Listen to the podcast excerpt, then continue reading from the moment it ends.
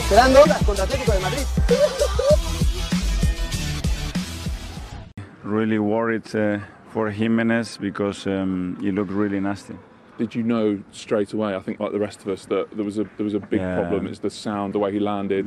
Now, when you wasn't see right. the reaction of the players, uh, that concern obviously, you know that something bad is happening. Um, we would like to send him our best wishes, our love to him, and probably his family as well that is uh, suffering, and, and hopefully it's not as bad as, as it looks.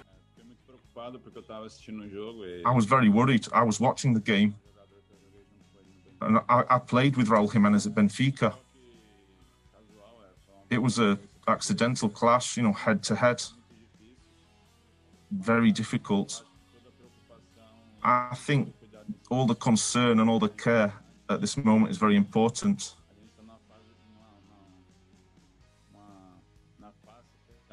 uma região muito frágil We're, it's a part of the body that's very fragile and needs special attention.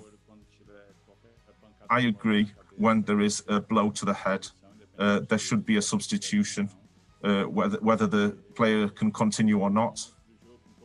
Because with you, you might be feeling okay because you warmed up, but after the game, you could feel the consequences.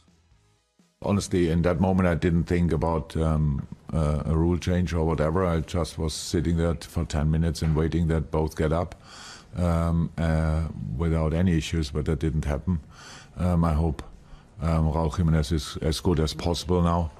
I heard he had a surgery. If that's right, I don't know, but I, I wish him all the best, obviously.